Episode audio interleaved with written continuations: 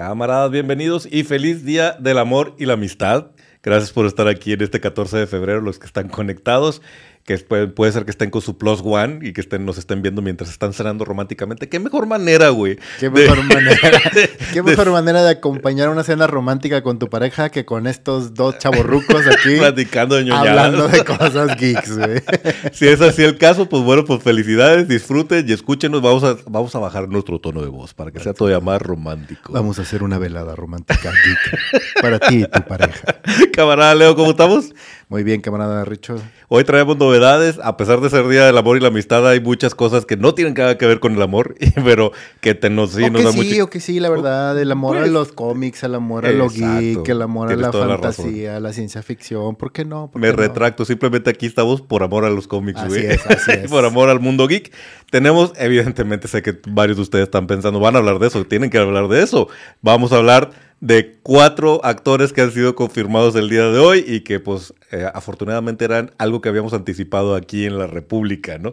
Y ahorita vamos a platicar de este tremendo casting que Marvel nos, nos, nos regaló el Día del Amor y la Amistad. Así es, y vamos a hablar de el Super Bowl.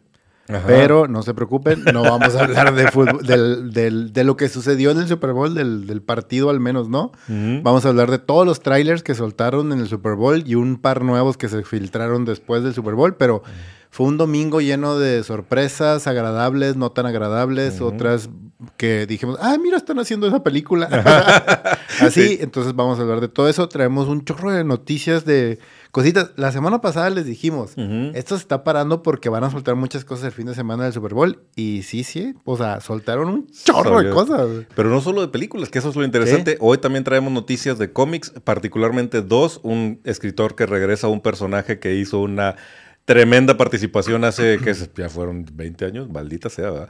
Este, Ennis regresa a un personaje que disfrutamos muchísimo y creemos que esta nueva, esta nueva historia también va a ser igual de buena, pero creo que la mejor noticia que nos pudieron dar en este mes y en este año hasta ahorita es el regreso de algunos crossovers intercompany y los vamos a platicar. Yo no, entiendo tu amor hacia esos crossovers. Pero ah, qué amargado eres, caray.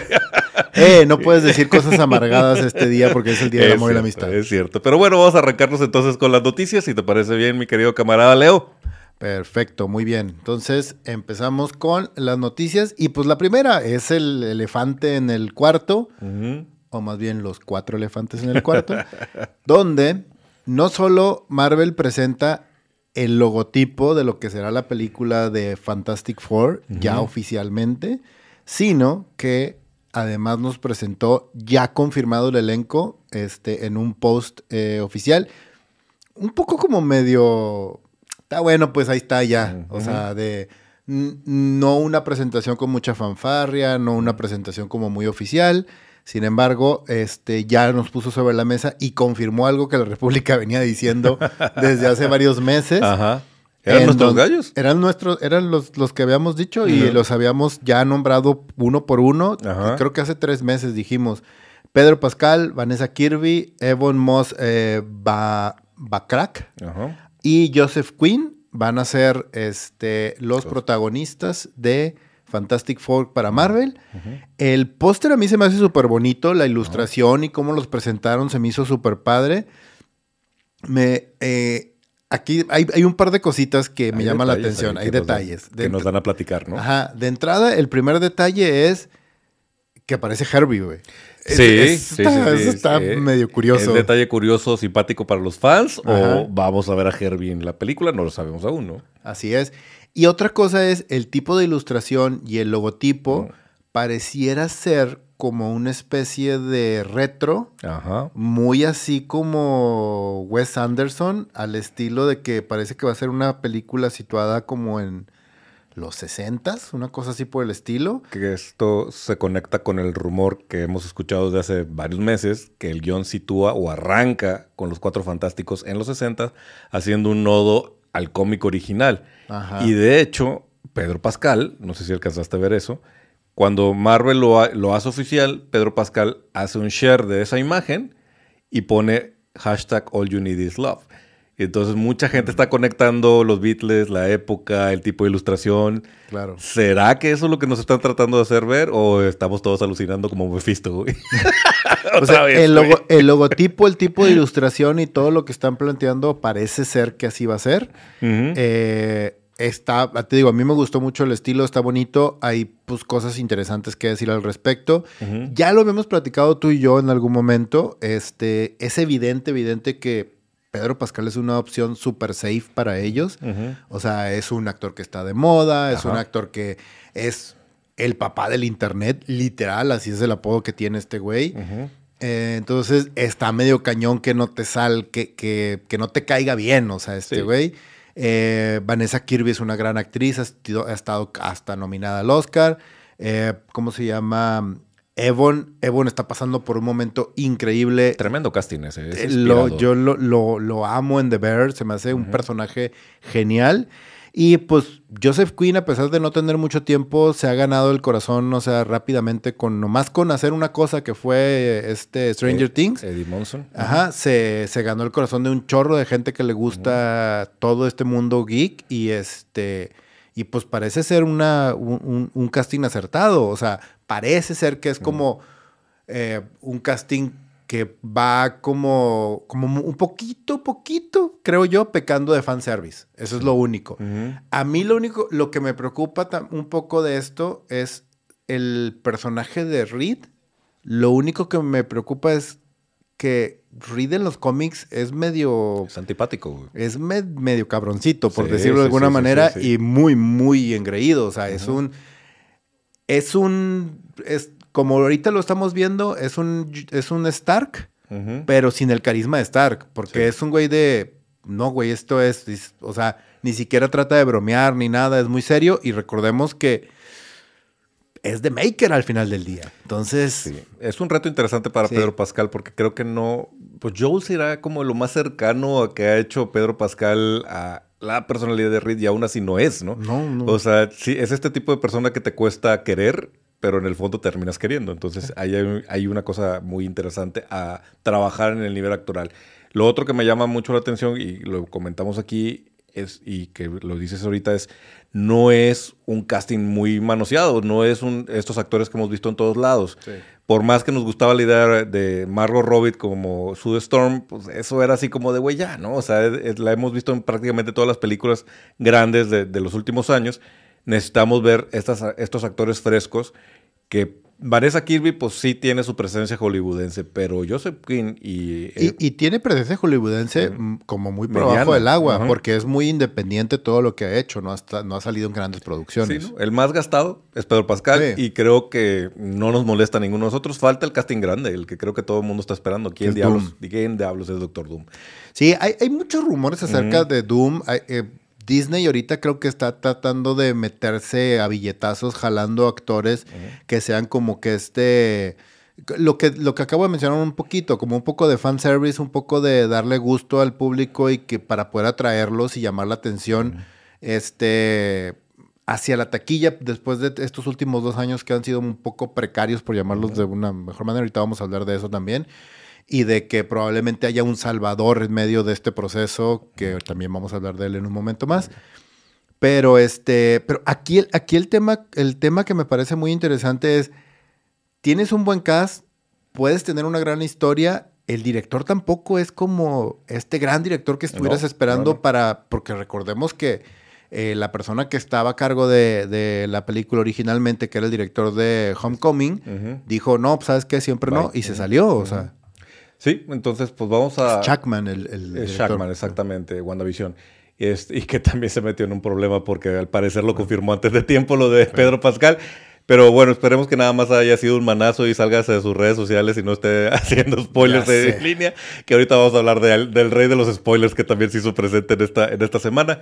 Déjame paso a saludar a algunos de los camaradas que ya andan por aquí conectados. Tenemos al camarada a Toxiclix, que en realidad es el camarada Saúl Elizondo, que ha estado invitado aquí en, en, República Geek. Saludos, camarada Saúl. Vean su canal si les gustan los juegos de mesa. Él, él ahí abunda mucho en, esta, parte de, la República. Saludos, gracias por estar conectado. Dice Antonio Vilchis, camaradas también. Dice, mis queridos gurús, Por fin, después de mucho, puedo estar desde el inicio. Saludos desde la Ciudad de México, donde las quesadillas pueden o no tener queso. Al igual que el tema de las arepas, no nos vamos a meter en esa, en esa discusión. Epilespa, que es un camarada que siempre está conectado con nosotros, dice, señor, buenas noches. Otra noche conectado con la República. Leo, ¿cómo viste el último minuto del Super Bowl? Si a mí no me pregunten de esas madres. Leo sí. Híjole, güey. No, o sea, güey. Güey, nomás les voy a decir esto, güey. Taylor Swift. Soy fan. Agarró un bien sabroso, güey. Soy fan de los 49 desde la época de Montana, güey. Desde que tenía 8 años. Sigo ese equipo. Y no, güey, o sea, sí acabé así de que, ah, ¿saben qué? Todos, o sea, todos se pueden ir ya, ya, güey. Chinga. No, güey, o sea, sí fue, no, no, no, no se lo merecían, güey, no se lo merecían. Hicieron enojar a Leo como si eso fuera un reto, güey. el camarada Julián, eh, Julián Mauricio Duque, que ah, espero que estés disfrutando tu póster, camarada, dice buenas noches, saludos de Manizales, que bueno, aquí hay muchas noticias el día de hoy. El camarada Francisco dice, Pedro Pascal me cuesta verlo como Reed, es un buen actor, pero no lo compro. He escuchado mucho este argumento, yo, sí, pues a mí, la verdad, yo sí, o sea, en cuanto dijeron Pedro Pascal, mi cabeza dijo, sí, o sea, no sé. Es que es lo que te digo, es como una, es como muy safe todo el, todo, o sea, el casting, como que mm. necesitaban a alguien, y, siento que también, porque incluso, y ahí va, porque mucha gente va a decir, no, pues es que él siempre lo ha hecho de bueno, no necesariamente siempre lo ha hecho de bueno, pero, por ejemplo, en la de... Ah, el insoportable peso de un gran talento, cuando sale con Nicolas Cage, él es el malo, entre comillas. Pero en realidad no es malo. O sea, es un güey que es súper simpático, aunque sea un drug lord y todo el rollo. Te cae súper bien desde el minuto uno el cabrón. O sea, y, te digo, como que le falta esta parte. Ojalá, ojalá y que sí exija de él un poquito más el papel como para que, sea algo interesante. Y que lo haga suyo además, porque es un poco como lo que ha sucedido con personajes como el Capitán América, como Tony Stark. Eso es lo que este, necesitamos otra vez. Ajá, exactamente. Alguien con esta carisma y con esta fuerza, pero que haga propio el papel. Así es. De este pego por acá, al camarada Jocelyn dice: Saludos desde Venezuela. Pregunta seria: ¿La gente está esperando Deadpool por Ryan Reynolds o por Hugh Jackman? ¿Qué opinan?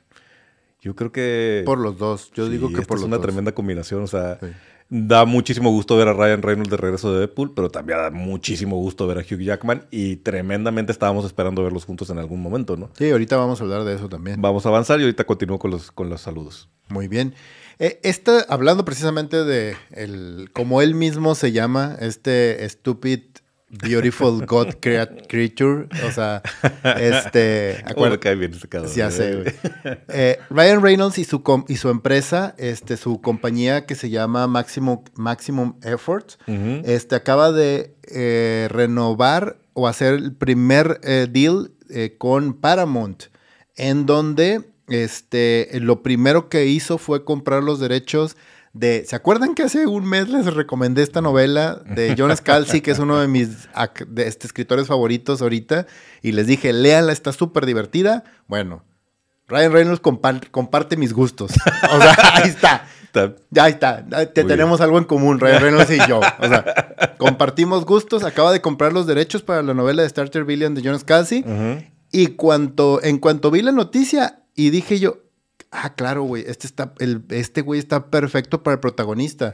Para este güey que es encantador, que es simpático, que te cae bien de un principio y que puede llevar sobre sus hombros una película completita siendo eso, güey, siendo una persona que es súper ligera, que es relativamente inteligente, que sabe responder bien y que toda la película cae sobre sus hombros. Y ojo, sobre los eh, específicamente sobre el hecho de que el protagonista te caiga bien, güey. Y este güey lo, hace perfecto, güey. O sea, entonces... Pues mira, lo que sea que venga con sello de Ryan Reynolds es tremendamente bueno. Ahorita vamos a hablar de todo lo que hizo alrededor del tráiler de Deadpool. El tipo sabe, sabe hacer su chamba y si él vio algo en esta propiedad es porque sabe que la puede vender y pues sabe, pues sabe que puede ser algo que todos los, Todos los libros de Jonas Calci merecen ser películas hasta ahorita lo único que ha hecho es meter un chorro de, pequeños este, cortos en Dead, Dead Love and... No, Dead... Ah, Dead, Love and Robots. Ah, el, muchos de los cortitos de ahí son escritos por John Scalzi. Ah, pero él, de verdad, de verdad, se merece un chorro que hagan películas todos sus libros. Déjame desahogo algunos de los comentarios porque están aquí muy activos en, en el chat. Dice el camarada IR, compañeros, buenas noches. Por fin oficial, filtraciones de hace meses de los cuatro fantásticos y el Doctor Doom, pues sí, justo lo que estamos diciendo, que hace falta ese casting que seguramente se lo van a guardar y probablemente para Comic Con. Seguramente. Sí. Ese, ese, es un buen momento para hablar de quién es Doctor Doom. Dice Luis Gómez, me acabo de dar cuenta que soy un pirujo de Disney. Ya me están emocionando de nuevo. así nos trae, así nos trae Disney. Lo, lo, odiamos una semana, el otro, a la otra semana lo volvíamos a amar y luego nos vuelve a traicionar. Así nos traerá, yo creo que por un par de años. Esperemos. Una relación tóxica es que una relación tóxica que traemos de la República con ellos.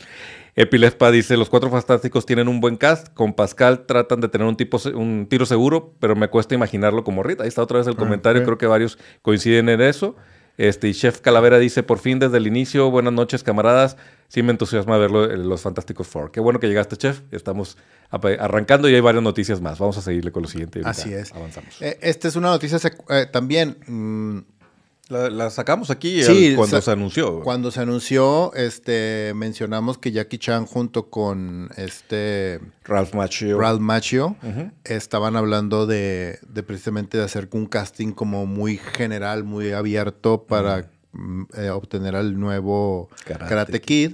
En y un este... universo cinematográfico extraño conectado con Cobra Kai sí. y, y, de alguna manera con el Karate Kid de Jackie Chan y el hijo de, de Will Smith que no logramos entender cómo va a suceder eso, pero bueno, ahí está, ¿no? Uh -huh, sí, que va a ser Ben Ward. Uh -huh. Para aquellos que lo, para aquellos que lo ven y que dicen, ese chavito se me hace conocido, eh, ahorita es protagonista de una miniserie uh -huh. en Disney Plus que se llama American Born Chinese. Uh -huh. Que está cute la serie. Está, ¿La cancelaron? Sí, la, la cancelaron. cancelaron. O sea, llegó la primera temporada y ya, pero. ¿eh? Pero que no se supone que iba a ser casting abierto, güey. Que ya estaba sé, buscando. Ah. a mí se me hacía muy demasiado maravilloso que sacaran un ya chavo sé. de la nada. Pero bueno, puede suceder. Ahí está Iman Belani, que uh -huh. pues, realmente hizo un casting y la sacaron de la nada y se convirtió en una estrella rápida para Marvel, ¿no? Sí. Pero bueno, vos, eh, a mí me llama la atención. Creo, creo que yo le tengo mucho más amor a la franquicia de, de Karate Kid y Cobra Kai que tú, pero sí me intriga mucho. Y sobre todo la unión de Ralph Macchio con, con, con, Jackie Chan me intriga bastante cómo, cómo puede resultar, ¿no? Claro. Este, y pues también ahí. Ay, el, el, don señor, este, spoilers, eh, este, Mark Ruffalo, salió a hacer de las suyas y ahora sí que ya no estamos seguros de qué pasó porque lo entrevistaron en, en circuito de, de, entrevistas de cine por el, su participación en Poor Things, que le está yendo muy bien y todo el mundo está alabando también su trabajo. Y pues obviamente pregunta obligada si tienes a Mark Ruffalo o a cualquiera del elenco del MCU sentado enfrente es, ¿qué onda? ¿Vas a regresar? La pregunta expresa fue, ¿vas a regresar para Capitán América 4? Uh -huh. Y él dijo, sí, va a estar genial. Y siguieron hablando de otras cosas. Entonces, obviamente, el internet reventó y dijeron, no, que ya confirmado Hulk este va a estar en Capitán América, que esto se junta con el tema de la imagen que se filtró de la mano roja sosteniendo el, el, escudo. Entonces, evidentemente sabemos que esto tiene que ver con Red Hulk, o al menos eso parece. Y entonces sale Mark Ruffalo y dice, si Hulk regresa, y dices, pues claro, tiene sentido. Si va a haber Hulk rojo, pues necesitamos a Hulk. Y entonces, este es el regreso de Hulk al MCU. Horas después sale Marvel y dice, no, no, no, no, no, o sea, Hulk no sale en Capitán 4, en Capitán América 4. Y tú, ¿what?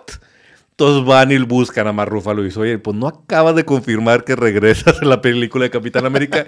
Dijo, no, me confundí, no entendí.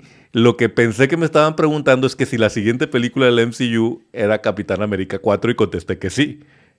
A mí me suena a Damage Control de Disney otra vez. Le hablaron y decía, a ver, vato, ¿cómo te explicamos, güey? Que tu contrato dice que no puedes tener spoilers, güey. y no te corremos nomás porque todos los fans del MCU te aman, güey. O sea... Sí, creo que también tiene que ver con un tema, y entiendo, por parte mm. de las productoras de, güey, si te están entrevistando para una película que no es de nosotros uh -huh. y no es una rueda de prensa donde nosotros estamos controlando los medios, uh -huh. o sea, en este caso te están entrevistando para Poor Things, eh, no hables, no Hazte digas nada, no digas nada, güey, o sea, punto, güey. No, tengo, una no. idea, tengo una idea genial que hay un fallo, yo sé que tú nos ves porque todo lo que decimos aquí lo hace realidad, güey. Kevin, no te la peles, güey contrata a Andrew Garfield, güey, para que le dé un curso de manejo de medios, güey, a todos los demás, güey. Ese vato sí de veras, decir, Oscar honorario a cómo le sacó la vuelta. El, ¿De veras sale en Spider-Man? No, no salgo en Spider-Man. Güey, ya vimos fotos. No, no soy yo, es una computadora, es un Photoshop. Algo así tendría que haber hecho este más Rúfalo, pero bueno, abrió la boca, no sabemos si realmente estaba, a lo mejor andaba medio tipsy el vato y, terminó, sí, sí, sí va a salir. O genuinamente spoilerió, le hablaron de, de Marvel, le dieron un manazo y tuvo que si no me equivoqué, el, tarado del pendejo soy yo, no me hagan caso. No, bueno. Prepárate los aplausos porque tenemos que agradecerle al camarada Chef Calavera que se acaba de convertir en parte de los camaradas de la República. Bienvenido y muchas gracias por tu apoyo. ¡Eh! ¡Bravo! muchas gracias. Hay varios este, beneficios para los que son parte de esta comunidad. Eh, les recordamos que pueden hacer, apoyarnos aquí en a la República uniéndose a este grupo dentro de, YouTube o apoyándonos en Patreon. Y para estas personas que están apoyándonos económicamente, hay beneficios como el camarada Julián Duque que se acaba de llevar un póster hasta Manizales con novia. Así es. Déjame, ¿puedo? Sí, me das chance de meter algunos más, algunos comentarios más. Este dice Julián, precisamente el camarada Julián dice, Godzilla X Kong es Transformers. No sé qué diablos es Godzilla X Kong, güey. O sea, ahorita, y ahorita vamos a platicar un poquito de ese tráiler. Ahorita no estoy seguro de qué diablos vamos a ver con esa película, pero ahorita entraremos al tema. Dice eh, la camarada Marta Vázquez, dice, todos amamos a Papi Pascal. claro, ya. Marta, hablaste por toda la comunidad de la República. lo, que, lo que tú dijiste es lo que muchos queremos decir, no lo decimos, güey. Puede ser que Pedro Pascal tome el lugar de, de Henry Cavill, güey. puede ser, puede ser. Este dice Chef Calavera, Pascal es un buen actor y puede ser un buen rit, pero creo que está para jalar taquilla segura. Fíjate que no estoy tan seguro si Pascal es jalador de taquilla aún. Creo que se está en vía, pero no, no sé. Yo te lo puedo decir en este mm. momento. No. Es que no, no. No es esa presencia. Es muy conocido por nosotros, por las películas, más bien por las series en las que ha estado. Y no, y por el tipo de películas que ha hecho, por el tipo de papeles que se, que, que, que, se, que ha colocado, pero, güey, así de sencillo, güey. O sea, ¿quiénes de ustedes vieron la película con Nick Cage? Ajá, no. ¿Quiénes de ustedes vieron la película de Almodóvar con, con Pascal, güey? Ajá, ajá. O sea, no, no, es, no es ese tipo de, de figura, no es, es ese más tipo de Powerhouse en televisión que en cine sí tiene el potencial de convertirse en ese actor hollywoodense que jala taquilla. Y creo que esa es su apuesta, y de la suya y de su agente. O sea, si Reed Richards funciona, termina de convertir a Pedro Pascal en lo que tiene el, potencial de ser, ¿no? Dice Luis Gómez, no se la compran, no manchen, Pascal es Reed, nomás póngale karma, canas y ya, ¿no? Pues sí, o sea, realmente yo no, yo no batallo en ver a Reed Richards en, Pedro Pascal. Pero bueno, ah. vamos a, a la siguiente y ahorita seguimos leyendo. Pues sí. Este, ya otra vez, otra de las recomendaciones que les habíamos hecho hace mucho tiempo y uno de nuestros libros favoritos que ya es película desde hace varios años. De hecho, la película fue nominada al Oscar de Martian de eh, Andy Weir. Fue nominada como mejor película, protagonizada por Matt Damon. Está, está, muy padre la adaptación. El libro es mejor, pero la adaptación está muy bien hecha, la verdad. Eh, este, esta semana, eh, el libro como tal, con cumplió 10 años y Andy Weir, el, el, escritor perdón, de la novela, hizo algo que me pareció muy divertido, especial y padre de su parte. Si ustedes leen con su celular el código QR que está en la pantalla en este momento, van a entrar a una sección en donde Andy Weir nos está regalando pedazos del libro o, o espacios, lo que él le llama The Lost Souls, que son como que cápsulas que él escribió extra y que agregó al libro como parte del libro y están gratis para que los puedas leer en internet. Entonces, se me hace súper padre, se me hace bien chido el hecho de que un autor te regale y te, dé esto, porque además la historia de, Andy Weir de Marchand es una historia muy curiosa y muy peculiar dentro de la literatura. E, este chavo, Andy, estuvo escribiendo en su blog personal y con científicos, con astronautas, con gente, con físicos, haciéndoles preguntas y publicando como un blog la historia del libro. Él terminó de escribir el libro de The Martian en un blog. Y estaba gratuito para que todo mundo lo leyera. O sea, todo mundo, específicamente sus seguidores. Es como si pues, nosotros hiciéramos ahorita como una especie de, de lectura o de libro y nomás lo leyeran las personas que nos siguen. Entonces, el güey publica el libro, lo sube él de manera independiente en Amazon Prime, le empieza a ir muy bien en ventas, precisamente por el empuje de su comunidad y de su grupo, y lo compra una gran editorial que entonces ya lo publica y lo saca para distribuirlo a nivel global. Entonces es como una historia de éxito literal de alguien que vino desde abajo, empezando un blog y siguiendo y trabajando con esto. A partir de ahí, el güey ya empezó a trabajar full time después de vender de lo, de lo bien que le fue con la novela y después de que le compraron los derechos en Hollywood para hacer la película, la que la película fue súper bien recibida y estuvo bien hecha la película, además, súper bien hecha, este, el güey ya se dedica por completo este, a escribir.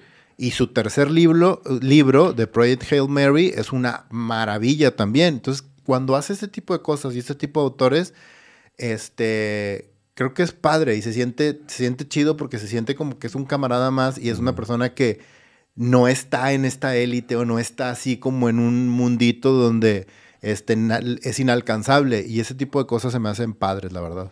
Y es un buen, un buen detalle y regalo para los fans lo que hizo. Entonces, pues ahí está la oportunidad de leer un, pedacito más. Es como la, edición extendida de exacto, Sí. Entonces, qué padre, qué buen detalle para los fans. Exacto. pues ahí tienen el, detallito. Bueno, noticias de cómics, porque también hablamos de cómics en este programa de cómics. Y resulta que Gar Ennis, a quien seguramente conocen si leen cómics y particularmente si han leído una de las mejores series o de, los mejores momentos ongoing de The Punisher, Gar Ennis fue el responsable de este, de este cómic y ahora anuncia Marvel que regresa para un nuevo cómic en donde no solo veremos a Frank Castle, sí, que esto también es el regreso de Frank Castle a Marvel, no oficial, y ahorita vamos a explicar por qué no oficialmente el regreso de Frank Castle, pero sí, regresa Frank Castle, y en unión con Nick Fury, que en teoría, en teoría es, no, de hecho lo estamos viendo en el dibujo, es el Nick Fury original, no, el, no es el Nick Fury moderno basado en Samuel L. Jackson, y este cómic se llama eh, Get Fury, y la idea es que es una miniserie, que no es en continuidad, tampoco es un what if, es nada más, es como una serie retro que posiciona a Frank Castle en la época de la guerra de Vietnam y le asignan la tarea de desvivir a Nick Fury, pero Nick Fury está en Vietnam capturado por el Viet Cong. Entonces la misión de Frank Castle va a ser infiltrarse en, en, Vietnam a los terrenos del Viet Cong para encontrar a Nick Fury y cumplir la misión que le encomendaron. Esto es previo a que Frank Castle se convierta en el Punisher. Entonces suena muy bien. Escrita por Gary de veras que los cómics de Punisher escritos por Gary Ennis fueron de lo mejor, güey. O sea, creo que, salvo la primera etapa de Punisher, esa etapa de Max con Garen fue la que más disfruté yo de, este personaje. Sí, el, güey es un gran escritor de cómics y ha hecho cosas muy interesantes. Y como dices tú, creo que e, esa parte de cuando él escribió la, la, serie regular de Punisher estuvo muy, muy bien. Vamos a ver cómo le va con, esta, con este cómic. La verdad es que se ve, se ve interesante. Vamos a ver cómo, cómo es cinco números y, se publican a partir del primero de mayo, o sea que ya estamos a nada de, de verlos creo que va a valer la pena esta serie de cómics y también a ver qué se deriva de, este, de, esta, de esta nueva participación de Garenis. Muy bien. Este. Llegamos, ok, espero que estén disfrutando la cena del Día del Amor y la Amistad, porque aquí vamos, ah. vamos a, derramar un poco de odio. No, pues es que. Ah, pues indiferencia es peor. sí, creo que, creo que, es peor. Es peor. es derramar indiferencia porque. Este. Evidentemente, nosotros no hemos ido a ver Madame Web. Este. Eh, y creo que, perdón, si están esperando nuestro review, no va a llegar.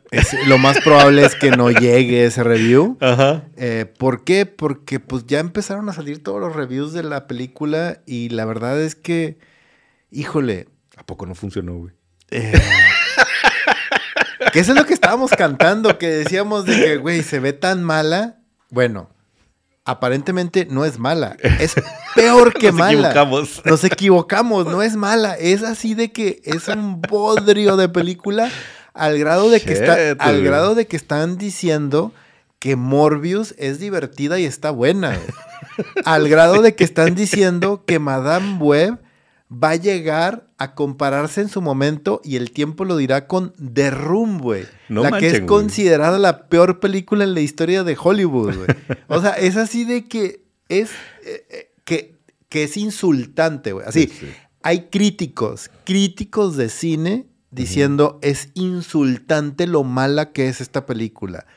Güey, ¿qué estaba pensando Sony, güey? Está impresionante, digo, para los que les gusta llevar ese conteo, que ya hemos discutido muchísimo la opinión acerca de Rotten Tomatoes, pero 17% de calificación por los críticos, 71% por la, por la audiencia en general, que yo supongo que eso está levantado por los fans de Sidney, de Sidney Sweetney y tan tan, güey. Lo que un niño de 17 años que va al cine, 16 años. Sí, sí, sí. Este, lo que dice la crítica en general es, como dices tú, es insultante, es malísima, el que pésimo guion, no tiene sentido. Lo único que coinciden es Dakota Johnson hizo lo mejor que pudo. Y eso lo conectamos con esta noticia que escuchamos de que acaba de correr a su representante. así está. Además, ella salió a decir, y se me hace súper fuerte que en la misma semana del estreno ella salga a decir, oigan, yo leí un guion bien distinto cuando firmé. o sea, ella se está curando en salud y está diciendo, a mí no me, a mí no me contrataron para esto, terminé haciéndolo porque estaba bajo contrato, güey. Sí, sí, sí. Y el otro es Adam Scott, que dicen que hace un Ben, eh, un ben Parker simpático, güey. Mm. Pero también otra vez hizo lo que pudo con el guion. Fuera de eso, la película es desastrosa en todos los sentidos. Los personajes superheroicos de las arañas en realidad salen en un pedacito. O sea, no las sobrevendieron en el tráiler y ni siquiera salen en toda la película. Creo que este es uno de esos casos en donde dices, me ahorro mi lana, me ahorro mi tiempo, voy a ver otra cosa, voy a hacer algo con mi familia, voy a leer un libro, voy a plantar un árbol, güey. No sé. Sí, no, y eso, y de verdad, de verdad, o sea, en su momento creo que, pues, yo creo que terminaré viéndola cuando salga en Netflix o cuando salga en, donde vaya a salir la película. Este, pero, pero la verdad es muy triste porque más allá de que te sientes a verla, es precisamente eso, es la parte insultante. Justo antes de empezar el programa estábamos platicando de ese tipo de películas y yo le decía a Camarricho, güey, Venom 2, yo empecé a verla por cuando salió en streaming y a los 15 minutos la quité. Literal, no pude aguantar. Morbius no pude con ella, güey. La de Chazam 2 también. ¿Cómo lo logramos con Rebel Moon, güey? ya sé, güey. ¿Cómo lo logramos, güey? Ya sé. Es, más, es más el odio que le tengo a Zack Snyder de que digo, güey, o sea, si voy a criticarte, te voy a criticar con toda la forma y con todo. no a medias. No a medias. Y esto parece que ni siquiera la pena vale hacer eso, güey. Ok, yo, yo lo comenté, güey. En los primeros cinco minutos, güey, no 15, güey, los primeros cinco minutos de, de Rebel Moon, yo ya estaba odiando esa película, güey. No sé cómo llegué hasta el final. Pero bueno, Madame Web pues parece que no vale la pena lo más mínimo irla a ver. Se va a convertir en uno de estos casos memorables como Morbius. Es más, le quitó el trono a Morbius para hacer el chiste de lo que no se debe hacer en, en cine. Y me preocupa Craven, güey. O sea, ¿qué diablos vamos a ver en Craven? no manches. No sé cómo, eh, cómo Sony puede conectar esta serie de malas ideas y llevarlas hasta sus últimas consecuencias y todavía venir a vendérnoslas, güey. Decir, güey, por favor, vela, güey. Ahorita yo, yo, yo, yo como, si yo fuera Kevin Feige, ahorita yo estuviera, o sea... Maldita sea, güey. Hablando, deja tú con Sony, güey. Yo estaría hablando ahorita con Tom Holland y, están, y estaría diciéndole así de que, morro, ¿sabes qué?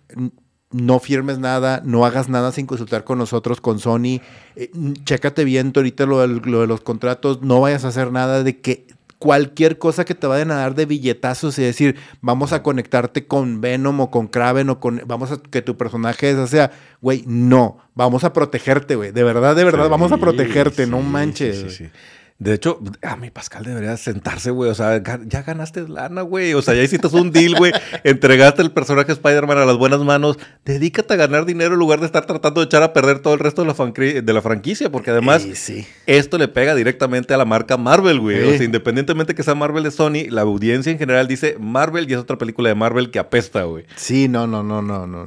y yo creo que por eso dijeron, ya, ya, ya, suéltalo de los cuatro fantásticos, güey. Que todo el mundo empieza a hablar bien de Marvel porque la, la prensa estaba espantada espantosa alrededor de, la marca, güey. No lo dudaría ni tantito que fue para distraer la atención de eso, güey. De que ya ¿sabes claro. no, no, no, no logro entender. No nos vamos a extender porque en realidad no la hemos visto y no creemos que la vayamos a ver. Vamos a ver el chismecito mejor de la gente que tuvo que verla eh, o que les pagaron para irla a ver. Este, y luego ya, ya cuando esté en streaming, pues a lo mejor nos atrevemos, ¿no? Y, ya venimos a comentar. Dice Luis Gómez, cuando pensé que, que cerrarían con amor y amistad, ahora, ponen a Madame Web. y también Oscar Carreño está señalando y sigue Craven, caray. Sí. Y dice César Jaime, también camarada de la República. ¿Sí vieron que la directora de la película se parece más a Madame Web de la serie animada que la misma Dakota? También esa, esa fan de, de poner así como de, ah, bueno, muchachas guapas para que pegue la taquilla. No, No. O sea, sí, hay, una componente fuerte de, de, hormona en nuestra comunidad, pero no, eso no salva una película, güey. No, para nada, güey. Déjame le contesto por acá a, Oscar Carreño que hace una pregunta. Dice, oye, ¿no estaba eh, en la luna Nick Fury? En la continuidad de Marvel sí, pero este cómic de Get Fury es una... Es en el pasado. Es una... De hecho, ni siquiera es el pasado real. Es una... Es una... Pues es como un what if. Es un what if porque es, no va a conectar directamente con el universo de Marvel, según entendí. Si no es una historia aislada. Por eso, por eso es Frank Castle en los 70s. Porque pues ya en la, en la continuidad actual pues Frank Castle no podría haber estado en los 70, sí. Pero bueno, vamos a seguirle y ahorita seguimos leyendo los comentarios que están aquí todo el mundo echando madre sobre Madame Web. pues bueno, el día de mañana, precisamente para que estén ustedes ahí al pendiente en YouTube, el día de mañana Xbox eh, dará una conferencia que probablemente sea una de las más importantes en la historia de Microsoft y de Xbox hay muchas cosas especulándose alrededor de Xbox y cómo, y cómo está funcionando ahorita la plataforma. Este, y creo que mañana eh, a las 12 pm, 3 pm Easter Time. No, nunca he entendido esas madres yo. pero, no sé, pónganle el recordatorio en YouTube, güey. YouTube, exactamente. Pero va a ser, creo que, creo que es a las 12 del día aquí, pero bueno. ajá. Eh, esta conferencia es una de las más importantes porque probablemente vaya a definir el futuro de Xbox. ¿A qué nos referimos con esto? Xbox ahorita a nivel de hardware ha tenido muchas broncas. Desde el Xbox 360 ha ido en pique, no ha estado jalando bien y hay una posibilidad, una probabilidad muy grande que termine siendo algo similar a lo que es Steam. Qué loco, ¿no? Muy, muy loco, porque además el, otro rollo es que más allá de ser Steam, termine siendo un app dentro de tu celular o un app dentro de tu televisión donde nomás vas a comprar el control para jugar con él y vas a tener todo lo que te ofrece Xbox dentro de, dentro de esa plataforma. Al final del día terminaron haciendo lo que saben hacer ellos, que es software. O sea, y eso me parece sumamente curioso porque además como que va acorde a la historia de Microsoft. Microsoft empezó como este software que es Windows, después trató de meterse al mundo de los celulares, creando su propio celular y, trabajando con el software, y no le resultó. Tronó el hardware, tronó el software, desaparecieron toda su línea de celulares, se volvieron a enfocar en los videojuegos. En los videojuegos les empezó a ir muy bien con el Xbox. Después del 360 empezaron a tener otra vez broncas y parece que otra vez van a decir, ¿sabes qué? Temas de hardware no, y nos vamos a enfocar otra vez, va de nuevo en software, güey. Curioso que en este momento que habían estado anunciando una serie de compras que pareciera que estaban fortaleciendo la marca Xbox, si esto termina siendo así como lo estamos previendo y como muchos expertos en línea lo están diciendo que va a suceder, es un giro interesante para toda la industria de videojuegos. Porque ahorita decías, pues tú vas a comprar el control, pero incluso entiendo, podrías terminar jugando Xbox en PlayStation. Claro, exacto.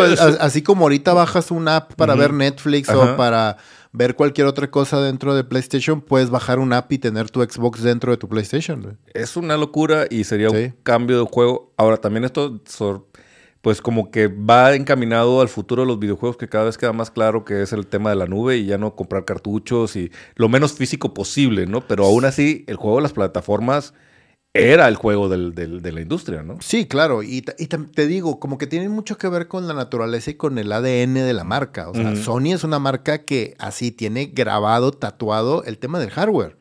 Empezando por las televisiones y terminando con el PlayStation. O sea, es, estamos hablando de, o sea, audífonos, temas de sonido, temas de fotografía. El hardware es algo que es parte integral de la historia de Sony. De hecho, de la pata que más cojean es del software ellos.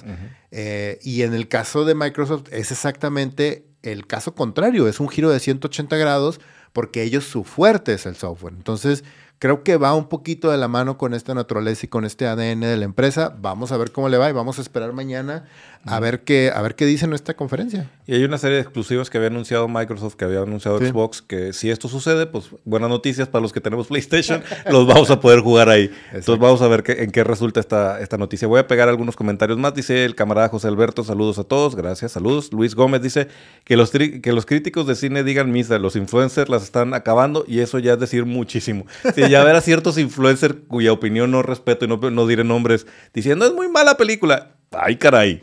o sea, gente que normalmente sale a aplaudir como poca estas cosas nomás por medios, híjole, este ya, ya suena fuertísimo, ¿no? Gente que defendió a Rebel Moon en su momento. Ah, sí, Dios mío. por ejemplo, exactamente. Dice IR, salen 30 segundos con los trajes de el villano no tiene y el villano no tiene. Sí, o sea, todo, todo lo que te vendieron en el, en el tráiler no existe en la película. De hecho, mucha gente está señalando que parte de las frases de los trailers nunca suceden. En particular una, que de hecho tú y yo comentamos cuando vimos ese tráiler, de dice, es que conoció a mi madre cuando andaba buscando arañas en, en la jungla o algo así, dice. Bueno, eso nunca pasa, güey. o sea, ¿qué pedo? O sea, de que... Es la llanta de Twister. qué chingados, güey. Este, dice Luis Gómez, Sony parece la tía Metiche. Sí, o sea, ya mejor ya siéntese. No, ya sé, güey, o sea. Y lo dice, me acaba de volar la cabeza, Richo. Eso, eso pasó, sacaron la noticia para tapar lo de Madame Web. Sí, seguramente fue el equipo de Disney y dijeron, aquí, ahorita, corran, vamos de una vez, ¿no? Este, dice Julián Mauricio también, dice, Sony saca eh, esas pesadísimas, esas pésimas películas para no perder los derechos. Sí, en gran parte ese es el juego, ¿eh? No, de hecho, no, no, no, no es en gran parte. Lo hace por eso, punto. O sea, porque si no perdería incluso la lana que está recibiendo de Marvel. Güey. Sí, no, de hecho, eso se remonta incluso hasta las películas de Spider-Man, cuando Marvel empieza a sacar Iron Man. Eh, Sony ya tenía un espacio de tiempo en donde no sacaba casi nada y estaba a punto de perder los derechos de Spider-Man y de todo el Spider-Verse con respecto a eso. Cuando eh, sale Iron Man y luego sale Thor y luego First Avenger y le empieza a ir bien a Marvel, Sony dice, ah chinga, se me hace que si hay posibilidad de seguir sacando dinero del mundo de los superhéroes, vamos a sacar cualquier mamada para que siga sacando esto. y empezaron otra vez a meterse en este mundo porque este, una de las cosas que hizo Disney cuando compró a Marvel en ese momento, por una cantidad que ahorita suena ridícula de barata, güey. O sea, la verdad, me acuerdo que en ese momento dijimos, güey, van a comprar a Marvel por 5 billones de dólares. Güey, una película de Marvel y ya recuperaron todo, güey. O sea, sí, fue una mentada de madre, pero bueno, al menos Marvel ahorita tiene capital para seguir imprimiendo cómics casi, casi de por vida. Este, Disney, uno de los planes de Disney era de que, ah, mira, en dos años se vence esto, le voy a poder quitar a Fox los derechos de, de ¿cómo se llama?, de X-Men, y voy a poder recuperar los derechos de Spider-Man. Ese era el plan de Disney, Pero nunca se, nunca pensaron que les fuera a ir tan bien que hiciera que las otras empresas dijeron, prefiero gastar cientos de millones en producir películas malas para quedarme con los derechos que en regresárselos a, Disney y ahora dueño de Marvel. Ahora te voy a decir, con todo esto que, que mencionas, también pegaría, yo no dudaría que Amy Pascal realmente cree que tiene una buena idea para, para su universo de Sony, güey. Porque la ves en las entrevistas y la vieja está pirada, güey. o sea, lees el libro este de Marvel que te, cuenta toda la historia de cómo se fue desarrollando el, proceso y te das cuenta la que, la que estaba fuera de, realidad y que está en otro, en otro canal absolutamente es Amy Pascal, güey. Entonces creo que en su cabeza ella cree que tiene un plan, güey. Híjole, güey. Mira, como dicen en mi tierra, dice, no hay nada peor que un pendejo con iniciativa, güey. no, no, no, no, y, no. Y luego con dólares, güey, no, pues no. Y luego un pendejo con iniciativa y lana, eh, no. No, no, no, no. Pasa Madame Web. Exactamente. Muy bien. Vamos a la siguiente, ahorita seguimos aquí conectando con los comentarios, güey. Bueno, una noticia también de cómics y que es muy emocionante porque esto no pasaba desde hace años. De hecho, hubo una disputa entre las editoriales que terminó por provocar que no hubiera publicaciones crossover de Marvel y DC. Seguramente si son ustedes lectores de, cómics habrán este, memoria que aproximadamente hace unos 15 años, más o menos 15, 20 años, había una cierta cantidad decente de crossover de, Marvel y DC constantemente apareciendo, ¿no? Y de hecho, el gran evento de Amalgam y donde se fusionaron los dos universos y el crossover también súper mega famoso de, este Busiek y de, George Pérez de JLA y, Avengers. que también fue muy celebrado y que no se ha vuelto a publicar, salvo una pequeña este, corrida de, de, impresión, ahora con, con la situación de, la pérdida de George Pérez. Este, fuera de eso, Marvel y DC no habían vuelto a publicar y no habían sacado nuevas historias. Bueno, acaban de anunciar en conjunto que este año, en agosto específicamente, vamos a recibir dos ómnibus, que son estos libros compendio de los grandotes, así tumba, tumbaburros, como decimos acá en México, güey. Con todos los, todos los crossovers, ¿no? Con una gran cantidad de crossovers. Son dos, eh, dos ómnibus. Uno es, le llaman el uh, Marvel versus eh, DC. Sí, eh, déjame Sí, aquí, aquí los tengo. Es, DC versus Marvel Omnibus. Ajá, y, esos son. ese es uno. Y luego en este viene Capitán América contra Batman, Batman contra Daredevil, Batman contra Punisher, Batman contra Spider-Man, Daredevil Batman, DC Special Series 27 y Darkseid vs. Galactus. A este ómnimo le hubieran puesto Batman contra Marvel. Interesante. Obviamente quedan algunos fuera de, la lista que uno podría pensar inmediatamente de, ay, los grandes crossovers de Marvel contra, contra DC. Sin embargo, vienen unos, unos, títulos muy buenos. Yo sé que aquí el camarada Leo no es fan de los, de los crossovers Intercompany. Tengo, no. tengo meses y que se me, hace que años, güey tratando de convencerte de que hagamos un especial de los mejores crossovers intercompanies. Aquí, ahí, viene una lista de algunos de los que yo mencionaría, güey. Simplemente mm. Galactus, Darkseid, The Hunger, güey. Amo ese crossover, güey. Es, es de John Byrne, ¿verdad? Es, es buenísimo ese crossover, güey. Ese es uno de los libros. El, es un ómnibus específicamente de crossover. Ah, Batman, Spider-Man también es buenísimo. Pero bueno, ese es uno de los, de los crossover, de los ómnibus que vamos a recibir. El otro se llama The Reign of the... No, la era de Amalgam, si mal no recuerdo. Y eso es específicamente los títulos que sacaron de Amalgam, donde se fusionaron los dos, este, los dos universos. Tienen los títulos ahí porque tampoco son todos. Sí, no. En el caso de Amalgam Age, el Omnibus es DC versus Marvel del 1 al 4, eh, All Access eh, del 1 al 4, y lo Unlimited y lo Bat Thing, Bruce Wayne Agent of Chill, Bullets of Bracelet, Challenge of the Fantastic, Doctor Strange Fate, Iron Lantern, Legends of the Dark Claw, híjole, bueno, bueno. Eh, Lobo the Dog, Speed Demon, Speed Demon, Spider Boy, Super Soldier, Thorion of the New Asgods y X Patrol 1. ahí sí tengo que decir, no me gustó la parte de Amalgam. No me gustan. Sí, no, Hay una que otra, pero en general Spider-Man estuvo divertido. Quizá a mí en general no me gusta. Sé que mucha gente ama esa, esa corrida de Amalgam y que la defienden a capa y espada. Francamente a mí se me hizo un evento mediocre. Aquí que quizá la parte dolorosa es que no está incluido JL Avengers en ninguno de los dos y eso era algo que nos hubiera gustado volver a ver. Sin embargo, es una gran oportunidad para los que uno, no les tocó, porque pues, a lo mejor por edad no andaban todavía coleccionando cómics. Dos, para los que se les peló alguna de estas cosas, porque tampoco fueron tan promocionadas. Algunas. Lo de Amalgam tuvo mucha promoción. mucha promoción. Eh, eh, no le fue tan bien. Creo que le fue muy bien los primeros números porque era toda la novedad. Yo me acuerdo de haber ido a la tienda de cómics en ese momento y que todo el mundo, el número uno de todos se acababa. O sea, de que se estaban peleando por todos. Y ya para el número dos fue así de que eh, mm. está bien X esta madre, o sea, de que... Mm. Sí, sí, no, no, no, me gustó cómo lo resolvieron. Pero bueno, hay noticias para, para los coleccionistas de cómics. A lo mejor también dices, oye, yo tengo dos de esos, este, pero pues bueno, es un buen momento de gastar el dinero inútilmente para tener un librota que adornando nuestros espacios, güey.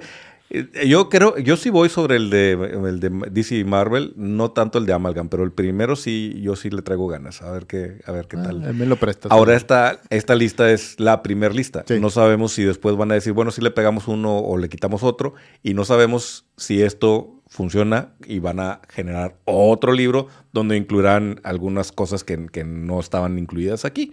Dice, dice el camarada Julián, faltó Batman contra el Santo y Batman contra Capulina, eso sí era una amalgama, güey. sí. sí. dice también este Carreño, dice, fuera de los de Spider-Man, de Spider-Man y Superman y X-Men Titans, la mayoría no están chidos. Sí, hay varias cosas ahí que, son, que salieron muy a la carrera. Creo que muchos de esos crossovers fueron hechos de, ah, sí, bueno, sí, júntalos, ¿no? Sí. Este, el caso Daredevil Batman. Mm, ese, ese lo leí, ese no me gustó tanto, pero bueno noticias de cómics, güey. Y creo que son dos coleccionables interesantes para los completionistas de la República, güey. Así es. Y pues bueno, pasando a otras noticias también, este, esta semana anunciaron que ya es oficial las nuevas películas nuevas, en plural, las nuevas películas de Depredador, de, de Predator. Este, y que están trabajando directamente en una secuela de Prey, lo cual me da mucho gusto porque Prey es una de esas películas que nos sorprendió mucho en su momento. Está súper bien hecha, es súper divertida, está, está padre y es una gran adición al mundo de Depredador. Y van a ser otra película independiente como un one shot, o sea, una película completamente independiente que se va a llamar Badlands. Ajá. Que se me hace, se me hace padre, se me hace bien chido esta exploración del personaje de Depredador. Ojalá hicieran lo mismo con, con, con Alien. pero este tema de Depredador y de posicionarlo como en diferentes este, épocas, donde al final del día todas las culturas y todas las épocas como que tienen esta figura este, mitológica del monstruo o del demonio o de algo que apareció.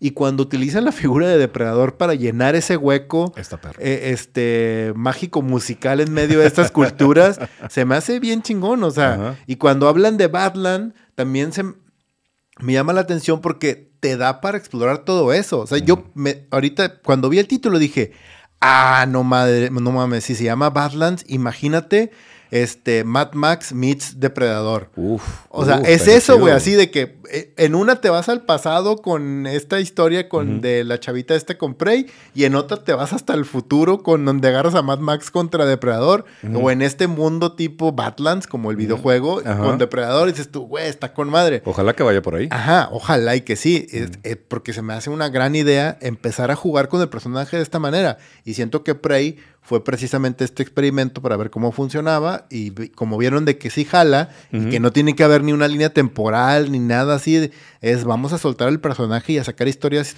padres e interesantes y divertidas. Dense, güey. Es un no-brainer para el estudio porque realmente no esperaba nada de Prey y terminó siendo un súper hitazo. De hecho, no, no queda claro si estas van directo a Hulu otra vez o si las piensan estrenar en cine. Supongo, supongo que Prey sí va directo a Hulu. A lo mejor a Batland sí ya le dan una oportunidad de un estreno más grande. Pero creo que la gran moraleja de esto, y no solo para, para la gente de, de Fox detrás de Depredador, sino para todos los que hacen películas en la República, las historias sencillas, güey. O sea, una historia bien sencilla con un personaje bien planteado. Eso es lo que queremos ver, güey. E, es, algo bien curioso porque ahora resulta, y, creo que es un tema mm, grave dentro de Hollywood a nivel general, porque no están apostando precisamente a eso.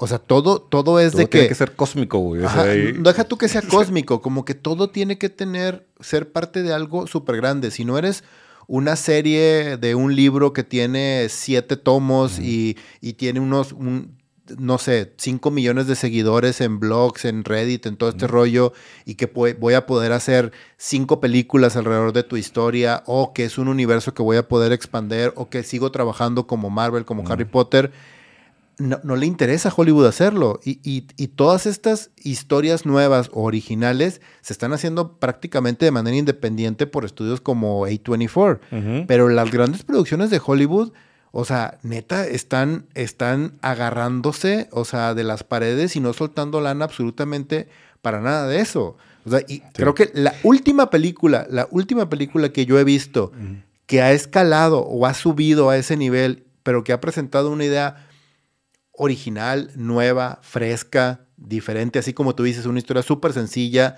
que sea divertida y todo. En los últimos 10 años ha sido John Wick. Sí. Es la única. De hecho. A ese nivel, o sea, y, me parece sorprendente porque los 90 está repleta de esas películas de grandes ideas y de cosas así, y los 80 ni se diga. Sí, a lo que me refería con el tema, eh, al decir cósmico, y creo que, o sea, hay dos vertientes, lo que tú dices, oye, todo tiene que ser parte de un libro, de una franquicia, de algo que pueda expandir, que algo que me dé un multiverso.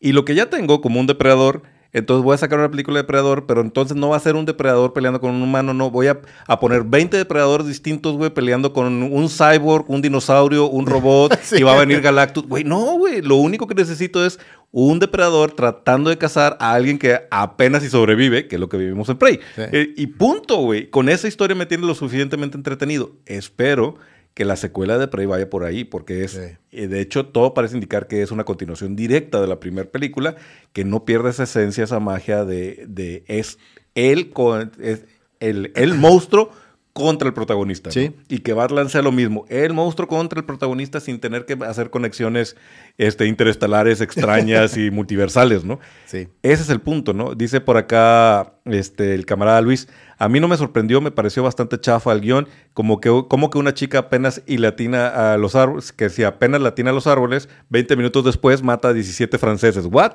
Ja, ja, ja, perdón mi humilde opinión. Está bien. O sea, creo que si algo hemos defendido en la República es, viva la, la diversidad de opiniones, güey. A mí, la verdad, me súper mega sorprendió y me tuvo bien entretenido la película de principio a fin. ¿no? Sí, claro, y además recordemos también que, eh, o sea, la película en ese sentido también es muy, eh, es muy realista, eh, porque no la pone a ella ni siquiera como esta protagonista que es la eh, alfa, alfa woman, tampoco, no. ni siquiera lo maneja de esa manera. Recordemos que Sí, eso fue muy fuera, de fuera de spoilers, este, recordemos que es básicamente el hermano el que la salva a ella, Mm. pero ella sobrevive y aguanta y es resiliente y es la historia de ella y de cómo va creciendo, Sí. creciendo, creciendo, creciendo. Pero al final ni siquiera es ella sola. Ella es la última sobreviviente Ajá. después de que ya le metieron como 20 madrazos Por al depredador. Y por muchas circunstancias. o Y, sea, es un- y es una, literal, es una historia de supervivencia, Sí, güey. es Es- exacto, sí. Entonces, bueno, ojalá que por ahí vaya, que creo que esa es la gran moraleja de aprendida después de Prey. Ojalá que Badlands vaya por ahí también. Dice, ah, saludos al camarada Matías que se nos une aquí a la reunión. Gracias por estar presente. Dice Lu- Luis, dice, no me gustó que habrá un buen de Batman versus, hablando de los crossovers, y mi Superman, ¿dónde lo dejan? Lamentablemente creo que son bien contaditos los crossovers de Superman que valen la pena, güey. Sí. Sí, no sé, quizá el de con los cuatro fantásticos ese está chido. El de Silver Surfer se me hizo. Ah, este, no recuerdo otro crossover de Superman así. Incluso fuera de- del Marvel. El, el de Superman Aliens no está chido, güey. No sé. Creo que Superman es, es un personaje difícil de, de conectar con otro universo. Dice Oscar Carreño: Predator contra guerreros jaguar aquí en. en- Estaría bien chido. Cool, Predator cabrón. contra los aztecas. Sí, Eh, sí, sí, sí. Como Apocalipto, pero con, con, con Predator, güey. Ándale, exacto. Dice Julio Padilla, saludos. Algunas de las algunas pelis con mala crítica las veo en un cine pequeño cerca. O sea, llego, eh, llego, ceno y solo tengo que cruzar la calle y, y, al- eh, ah, y el cambio es a 28 o 37 pesos mexicanos los miércoles y los martes. No, está súper Eso bien. está con madre. Sí. No, no- creo que nosotros no tenemos ese tipo de opciones por acá. No, creo que no. Pero bueno, qué buena idea. Un cine pequeñito, cenas, ves una película. Si no me gusta, pues ni modo, ya como quieras, como si lo hubiera visto en la tele, güey. Vámonos, ¿no? Sí, por 30 pesos. Sí, está, bien. Bueno, vamos a lo que sigue. Este también es una noticia que surgió, que, soltar- Rara de que madre, soltaron el día de hoy, un poco rara e interesante. Este, Iwan McGregor y Anne Hathaway se unen a un proyecto como medio secreto, este, de la mano de David Robert Mitchell. Para aquellos que les suene el nombre, David Robert Mitchell es el director de It Follows, que es una película de terror atmosférico que salió hace como, nosotros. como 5 o 6 años. Si ven nuestro, en nuestro historial de videos, hay un top de horror y Sí. It Follows es una de las películas que mencionamos ahí. Exactamente. Y It Follows es, es una película de terror poco convencional. Muy interesante y el director es muy bueno. Entonces me llamó la atención y creo que vale la pena mencionarla porque además ellos son dos buenos actores que van a entrar en un mundo. Aparentemente el rumor o lo que mencionaron fue va a ser una película situada en los ochentas y tiene que ver o está relacionado con algo con dinosaurios. Y yo, ¿What? ¿what? Pero bueno, Yo vini- pensé- viniendo de él, dije, güey, vamos a ver qué onda, güey. Inmediatamente, dinosaurios 80, dinoplatíbulos, güey. Es, es el, es el live action que hemos estado esperando todos en la República, güey. Sí, claro, güey. Sí, sí, sí. Bueno, no sé, suena interesante. Es un, pues es un combo de actores. ¿Alguna vez han, han actuado Iwan McGregor y Anne Hathaway juntos? que no. No, creo, que Creo es la no. primera vez que... Y, y es un combo de actores que dices, ¿cómo nadie los había intentado juntar antes? Suena como muy lógico. Sí. Y el, pues el concepto es demasiado efímero y extraño para entender si va a ser una buena película o va a ser una churrada, güey. Pero pues llama la atención. Pues vamos, a, vamos a ver qué. Y es un buen director. Muy bien. Pues Mm. prepárense ahora para entrar al, It Follows va a tener secuela, dice. Sí, hay una secuela de It Follows, pero él no está relacionado, el director no está, no está relacionado con la secuela, pero sí. Ah, ok. Vámonos a los rumores. Vámonos ahora a entrar a, al chisme de lavadero. Sí, esto no se lo tome nada en serio, esto nomás para comentar, porque son. Es- exactamente, no vayan a decir, es que nos dijeron en la, en la República que es cierto. güey". No, no, no. Estos son rumores solamente y los rumores, ok. What the fuck con esto, güey. Este es, este es un rollo de que ha dado, fuck? ha dado para escribir y escribir y soltar rumores y blogs y todo acerca de esta película Hace de... mucho que no lo decíamos en nuestra sección de Ay, Warner. Ay, Warner, exactamente. De Ay, Warner. La película, ustedes recordarán que hace el año pasado surgió una película o se filtró, más bien, que una película llamada eh, Coyote versus Acme este, había quedado enlatada y la, la agarró Warner precisamente para temas de, de impuestos y de taxes, como lo mismo Como que hizo Batgirl. con Batgirl, y la enlató y dijo, no, esta no la voy a sacar yo y no la voy a distribuir. Pues resulta que se filtró o se dice que se filtró o se dice los rumores que esta película ni siquiera la vieron los ejecutivos. Nomás dijeron, ¿cuánto costó? ¿Cuánto nos cuesta sacarla? ¿Cuánto nos ahorramos si la metemos como indemnización y de que no la vamos a sacar por medio de impuestos? Sacaron su numerito y dijeron, "Mm, ¿sabes qué? Nos sale más barato no sacarla, meterla y que nos regresen los impuestos para seguir ahorrando lana ahorita. Ni siquiera la vieron, ni siquiera checaron si estaba bien. Mm. Todos los screenings, toda la gente que la vio dice, la película está bien chida, la película está divertida. No es una obra de arte, pero está bien divertida y en los screenings les fue súper bien. Y O sea, tiene un muy buen casting, güey. O sea, Entonces- es así como de, güey, obviamente la estrenas y la va a haber gente que la va a querer ver, cabrón. Y además, el rumor de esta semana es que aparentemente Netflix y Prime quisieron comprarla. Ajá. Y que Warner dijo, no, no, no, es que si no me das una lanotototota, no la voy a soltar. O ni siquiera eso, que dijeron, no importa, el dinero que yo, si yo te la vendo, tengo que pagar impuestos sobre ese dinero, eh, me va a funcionar de otra manera. Si la saco, me va a salir más caro de lo que me voy a terminar ahorrando de impuestos. Y siguen amachados de que no, es más, prefiero, ya ahorita el rumor es de que Zaslav dice, me vale madre el mundo, prefiero quemar la película y que nadie la vea, porque yo tomé la decisión de que se enlate y porque yo dije y se joden todos así, güey. Ya a ese punto está este cabrón, güey, no mames. El rumor es que eh, Netflix y Amazon andaban soltando ahí propuestas por alrededor de los 40 millones, pero el señor Zaslav quiere de, sete- de 75 a 80, güey. O sea, lo que quiere es que le paguen lo que se iba a ahorrar. Un número imposible, un número Ajá, imposible. Y, y ganarle lana, güey, todavía. Entonces, no va a pasar. Es una tristeza porque es una gran franquicia. Los Looney Tunes siempre es algo que, Sí. que a- pueden hacer porquerías, que ha habido varias, y aún así lo seguimos respetando. Claro. Tienes buenos actores en buenos momentos de su, de su carrera participando en esta película y estoy segurísimo que la sueltes, esté buena o esté mala, va a generar views o va a generar incluso taquillas si la sueltas al cine. Pero esto es otro tema, güey. Y no, y me rebasa en la cabeza, güey, que mientras estamos enlatando Coyote contra Acme, salga Madame Web al cine, güey. O sea, no lo... O que saquen de Flash, güey. que no saquen de Flash, güey. No. Aquaman, güey. ¿Por qué, Ah, no, ¿por qué no enlataste esas dos, güey?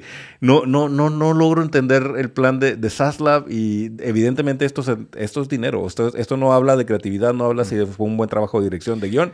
Es dinero totalmente. Y es súper triste. Es muy triste. Pero bueno, dice por acá Luis Gómez que prefiere un millón de veces al Coyote contra Acme que la de Batwoman. Pues, de hecho, o sea, güey, Sí. o sea, has hecho tantas cosas ahí que, que la gente ha apestado y odiado. ¿Qué diablos con, con el Coyote contra Acme? No, Ah, ¿Por qué sí. no la sueltas? Pero que esto se conecta también, fíjate que estoy cayendo en cuenta. En, en algún momento leí que hay gente que vio, alcanzó a ver la de Scoops, que es la, la segunda parte de la Scooby-Doo animada, Ah, y dicen que era un buen guion, que era una película con mucho corazón, pe- pensada para la familia, Sí, y iba a funcionar muy bien. Y la también, Que le dieron hicieron- oportunidad y vámonos, güey. que hicieron lo mismo, sí. Entonces, muy probablemente algunas de estas películas, y eso también me hace preguntar, ¿Batgirl estaba tan mala? Sí, ¿Quién a mí sabe, también. de hecho, sí, exacto. Yo también me quedo exact- en donde mismo. Bueno. Este, otro Eh, rumor de esta la semana, que esto estuvo, esto, esto va enlatado y voy a poner los tres para poder hablar exactamente lo mismo. Esta semana, al mismo tiempo, un cabrón soltó y dijo, güey, aquí está, esto está en proceso por, por medio de Warner y por medio de este Safran y de, y de James Gunn. Uno, una película de Darren Aronofsky donde él va a dirigir Plastic Man. Sí. Dos, una película de Teen Titans en live action. Wow. Wow. Tres, una película del Sargento Rock y que va a ser parte del universo que estamos viendo ahorita, el nuevo DCU, y todo el mundo dice que, wey, what? What? O sea, así, las tres cosas juntas dijeron, esto, así es, y la parte más divertida es salió James Gunn y dijo. Y obviamente porque el señor Gunn no se, no se aguanta las ganas de tuitear, güey. y entonces vio que la gente estaba así súper prendida en, X hablando de esto y dice: Una de estas es verdad. Nada más una. Pero no dijo cuál, no dijo cuál, cabrón. ¿Apuestas? O sea, ¿cuál? Ay, Darren Aronofsky se me hace demasiado Bueno, él es fan de los, de los cómics, de hecho, by, the way. Pero no se me hace el estilo de personaje para una película de él. Güey, Plastic mm. Man es, es ese tipo de personajes que son bien menospreciados, ah. pero que en momentos clave... Podría ser oscuro. Son... No, güey, en los cómics son, es súper oscuro de repente, o sea... Está introspectivo y... Pero bien cabrón, güey. Se me hace medio estirada la liga, pero... no ponen tender, güey. pues sin querer.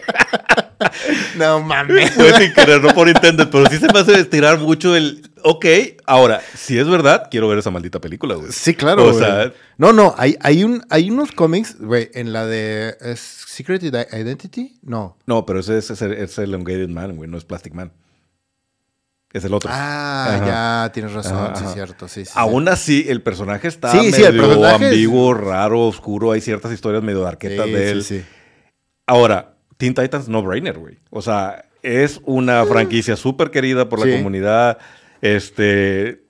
Todo, creo que eso eh, cae en la categoría de los personajes que cualquiera podría reconocer. Güey, Titan, Titans es, eh, es, un, es un Guardians of the Galaxy para adolescentes, güey. ¿Qué estás esperando para hacerlo? Ajá. Entonces, esa también me la quedo muy bien. La que sí está así como medio rara es Sargento Rock. Sí, es. Pero es James Gunn, güey.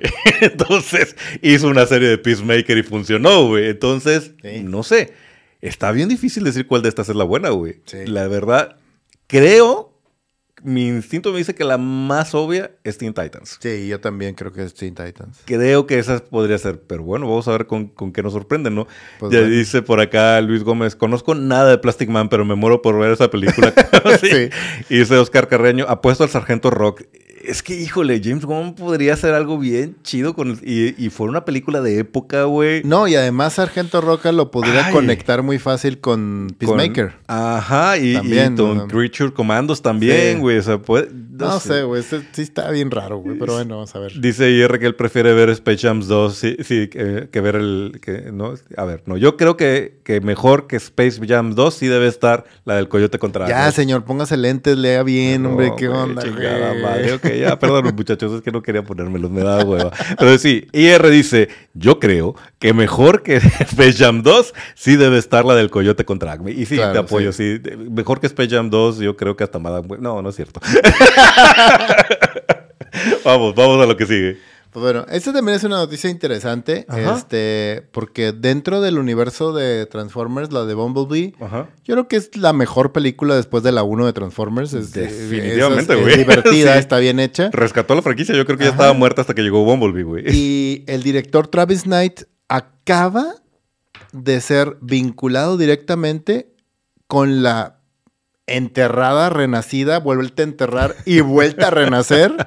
Live action de Master of the Universe. What the fuck con esto? What the fuck. Esta noticia, rumor, está así como que muy inesperado. Eh, haciendo historia para que todos conectemos con la realidad de esta franquicia. Sí, el, rumor es básicamente que, güey, se está diciendo que este güey va a dirigir la película y mm. que ya están en pláticas para ver qué onda mm. y que sí, que ya va. Y tú, ah. Güey, esta película tenía muerta como hace años, o sea, what? Recordemos lo que pasó es después de el misfire de, de Kevin Smith con la con la con eh, Revelations de, de He-Man. Netflix tenía los derechos y estaba trabajando activamente en hacer el live action de He-Man. Pero después de todo este desmadre dijeron, eh, mejor no, y la soltaron. Mm. La agarró Amazon. Y Amazon me dijo, a mí sí me interesa esa franquicia. Y desde, desde eso es lo único que hemos sabido. Llega esta novedad. Ahora, este Travis Knight, sí, Bumblebee es quizá lo más reciente, que también llama la atención que esa película fue muy buena, muy aplaudida, rescató la franquicia de los Transformers y es la última película que ha hecho ese director desde hace seis años, güey. Esto está rarísimo. Pero también este señor está detrás de Cubo y este señor está detrás de Paranorman, güey. Y de hecho ese equipo de producción, en teoría, según el rumor, es el que se va a llevar a trabajar en Master of the Universe. Si no han visto Cubo ah, de Cubo es una gran película. de verdad, güey. Gran, gran película. Sí, véanla, por favor, camaradas. Es una gran película. Cada vez que por alguna razón terminamos hablando de Cubo, los dos terminamos diciendo esto de, güey, por favor, véanla, güey. Sí, sí, se merece. Si, si, un estudio se merece que vean todas sus películas, por favor, es Laika. Es Laika.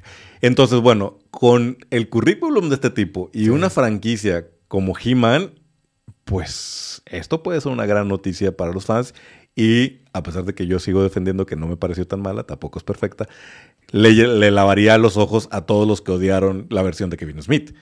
Ahora, lo único que espero es que no lo lleven a la Tierra, güey. No, o sea, hágalo en Eternia, güey. Hagan toda la, onda fantástica, un Game of Thrones con monos fantásticos, güey. No me lo traigan a la Tierra y no traigan a Courtney Cox para que sea ahí.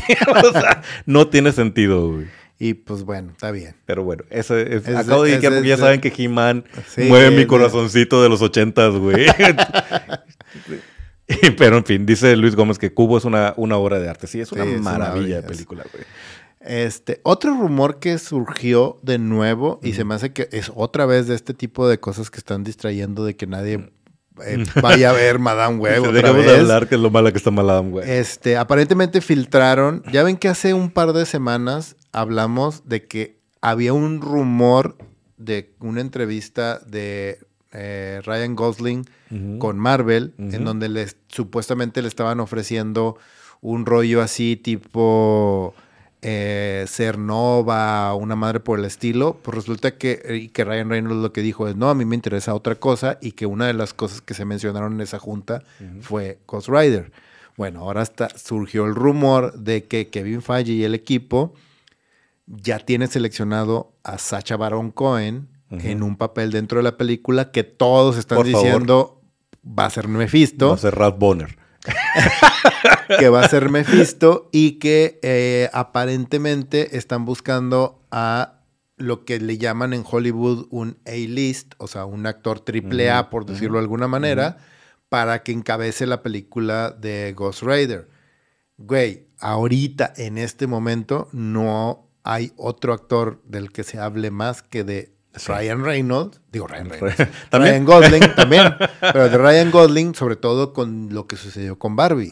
sí, y él sí es un actor que está en ese nivel y es actor que jala para todos lados, o sea, jala para el público femenino, para el público masculino, jala para la mamá, para el tío, para la abuela, jala para todos, porque ha pasado de Notebook a este Crazy Love, no sé qué demonios, la película esa, por Blade Runner, ha pasado por Barbie, ha pasado por este La La Land, o sea, el güey es así de que neta multipacético, mm, pero pero bien cabrón, güey, o sea, bien bien cabrón. Ahora, y aquí lo dijimos cuando conectamos la primera vez que hablamos de este rumor, si estás dudando que Ryan Gosling pueda ser Ghost Rider, por favor busca una película que se llama Drive.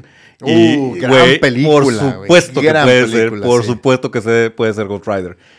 Sí, estos dos rumores se conectan, o sea, Y, tiene sentido en el momento en donde está Ryan ahorita como actor y con toda la prensa que trae encima, lo, aplaudido que es.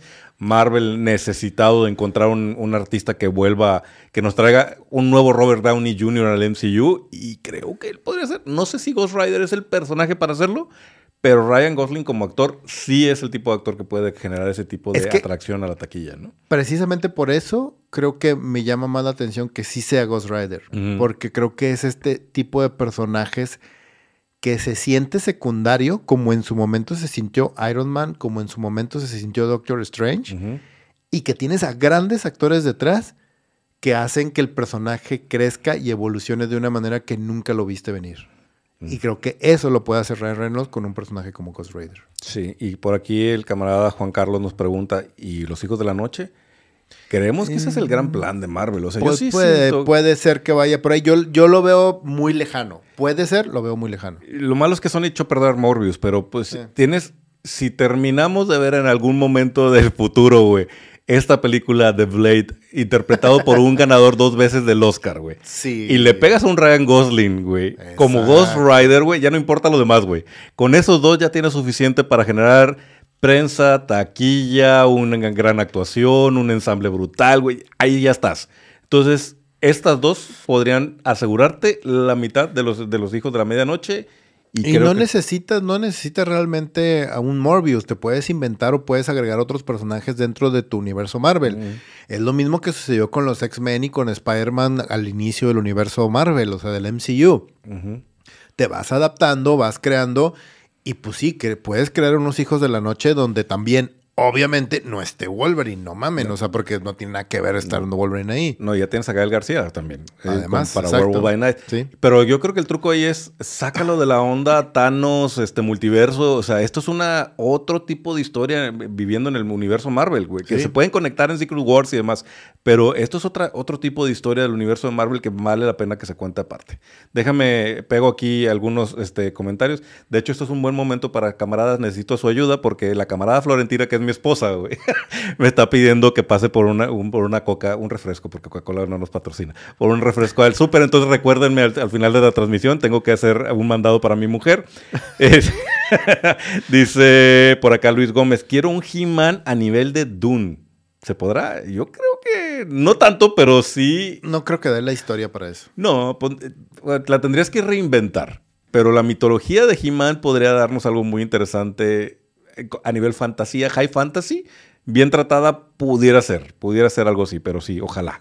Dice la el camarada Alejandro, dice, ¿en qué plataforma se puede ver Cubo? Según yo está en Amazon, no estoy seguro si está a la renta o si está disponible así directamente. No tengo idea, fíjate. No está, no está en Netflix, eso, eso estoy Sí. seguro, pero en- creo que en Amazon sí la puedes este, encontrar.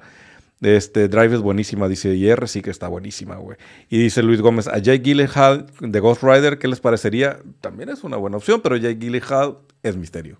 Sí. Entonces creo que ahí está perdido ese casting. Vamos a lo que sigue. Pues ahora vamos a entrar a, Y apenas vamos a los Trailers. güey. Apenas ¿Qué- vamos qué a los- miércoles tan cargado, a los trailers. Y sí, que fue un, un- pues por lo mismo que mencionamos del domingo. Y pues vamos a entrar directamente con el trailer que todo el mundo está esperando que hablemos, que es el de Deadpool 3. Que eh, pues básicamente ya nos presentó su nombre. Ahora se va a llamar Deadpool y Wolverine, que ese es el nombre. Y pues básicamente apareció y como apareció rompió el internet porque en sus primeras 24 horas tuvo 365 millones de views, superando al, a su competencia abajito del siguiente tráiler que en sus primeras 24 tuvo 355 millones, una cosa así, que fue Spider-Man No Way Home. Entonces, de entrada ya, o sea, Deadpool, o sea, vas a tener a millones de personas enfocadas en querer ver esa película. Y como bien dijo el propio Ryan Reynolds, probablemente sí sea el Jesus Marvel. Sí. El Marvel Jesus que venga a salvar. Y ese, ese primer chiste que hace al inicio, cuando voltea y le dice, ¿qué? ¿Vas a usar esa madre? Dice, yo ya estoy acostumbrado a usar esa madre porque si no se acuerdan, vean la pequeña escena de Deadpool, la 1, donde, donde la bellísima este, Morena Bacarín le dice, feliz este Día de la Mujer a Deadpool. Güey, qué escena, güey. Qué Ajá. escena, güey. No, trasladada en mi cabeza, güey. Para siempre. Y cuando Ryan Reynolds voltea y dice, pero Disney también ya sabe. Dice, no, bueno. No es mi primera vez, pero sí es la primera vez para Disney. Disney. Y vuelta a ver la cámara. Hijo, güey, que, qué bien seleccionado. Sí. Lo hemos dicho varias veces, Ryan Ge- Reynolds es un genio para promocionar películas. Se ve que este tráiler de Deadpool tiene todo su mano. Aparte, todo lo que sucedió alrededor. Si la película es mala, güey, ya, ya no importa, güey. Ya me divirtió, güey. Sí. Inmediatamente después de que salió el tráiler en el Super Bowl, eh, Hugh Jackman sube eh, una variación del logo donde dice este Wolverine an asshole, güey. Entonces. Sí, sí, sí. No. La, película, digo, el, el tráiler en sí, o sea, ya viene a mostrarnos un chorro de cosas. O sea, y a la vez no. Está bien interesante. Sí, porque no, te dice absolutamente nada. Y me gustó un chorro que no te presentara Wolverine. Exacto. Se me hizo muy bien, súper bien eso. A mí, el detalle que me voló la cabeza fue si los camaradas todavía no lo han visto o no, se han, no han visto este, detalle del easter egg que soltaron, que hay muchos dentro de todo el tráiler, pero en la escena final donde está Deadpool tirado y aparece la sombra de Wolverine y se salen las navajas, en un costado está un librito o cómic como roto y el título de ese libro es Secret Wars. Ajá. Entonces es así de que, ah, Chief Kiss. Sí. Así Chief Kiss, de que, no mames, qué chingón detallito. Y pues buscando todo este. Además, el hecho de que involucre la TVA, sobre todo una TVA post Loki, que ya hablamos de Loki, de lo que hizo con la TVA, que es una maravilla también, que es probablemente lo último mejor que ha sacado Marvel en los últimos dos años y cómo está hilando todo esto, conectando con Deadpool y que me imagino que también la situación donde lo vemos al principio, donde están todos los personajes vivos, todos súper felices, todos súper contentos. Cabe mencionar que algunos no deberían de estar ahí por continuidad. Exactamente. que diga, no, porque acuérdate que al final de la 2 dice, me vale madre, yo arreglo todo y regresa el tiempo y acomoda y salva, salva a este, ¿cómo se llama la? A su pareja. Pues, el eh. personaje, ¿cómo se llama? Ay, Vanessa. A Vanessa, sí. salva a Vanessa, este, los otros personajes están ahí, están todos festejando. Suena como un universo alterno que no debería de existir. como que él se dedicó a traer a todos sus amigos y hacer que su vida fuera perfecta. Que, que tiene sentido con el pedo del peluquín que sale como vestido así como muy contento en, un entorno de cumpleaños que no es nada Deadpool, ¿no? Exacto. Este, y además de eso, también pues logramos ver algunos glimpses de personajes que sabemos algunos sabíamos que estaban ahí, otros son rumores. Está Cassandra Nova.